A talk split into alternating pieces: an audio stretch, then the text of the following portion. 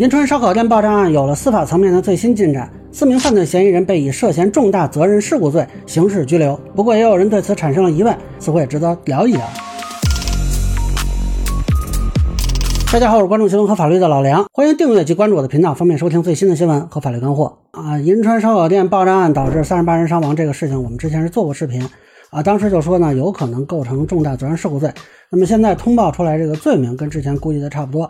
啊，不过其实跟九人被控制的那份通报比，那当时说的是有店长、股东和工作人员被控制，现在涉事烧烤店的经营者马某某、股东张某某、股东刘某、店长索某某啊，现在是被刑拘了，也就是没有其他的工作人员了，也就是说可能是啊之前被控制的店里的其他的服务员啊、打工人啊，那现在看呢，这五个人被排除了刑事嫌疑，同时呢，这个通报也再次论证了此前所谓烧烤店连夜注销是假新闻。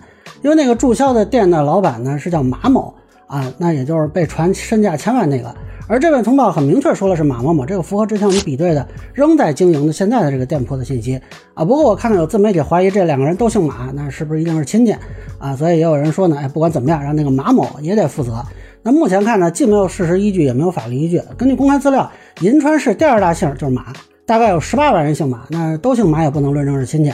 目前呢也没有其他可供比对的信息，而且就算是亲戚，这个事儿跟那个马某啊，目前看也没有什么关系。那这个马某某造成问题，也不能说让他的亲戚来承担刑事责任。那民事方面呢，他亲戚如果愿意替他承担，这倒是有可能。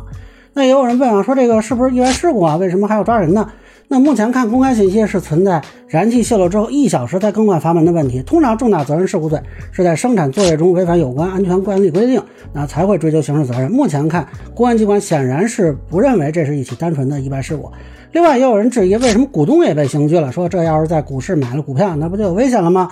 两高有一个司法解释说的比较清楚，这个罪名的犯罪主体呢是包括了对生产作业负有组织、指挥或者管理职责的投资人等人员的。那所以呢，股东也会是重大安全责任事故罪的犯罪主体，但是肯定是要有组织、指挥、管理职责。你在股市投资啊，不太可能把自己买成有管理职责的人，所以呢，不用操这个心。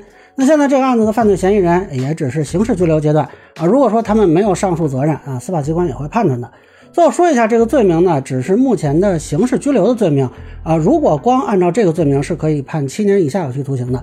但是后续的侦查是不是能发现其他的罪名，还不太确定。那么刑拘的罪名跟之后的批捕、起诉、宣判的罪名不完全一样啊，这个也是很正常。所以呢，还是关注后续司法机关的发布。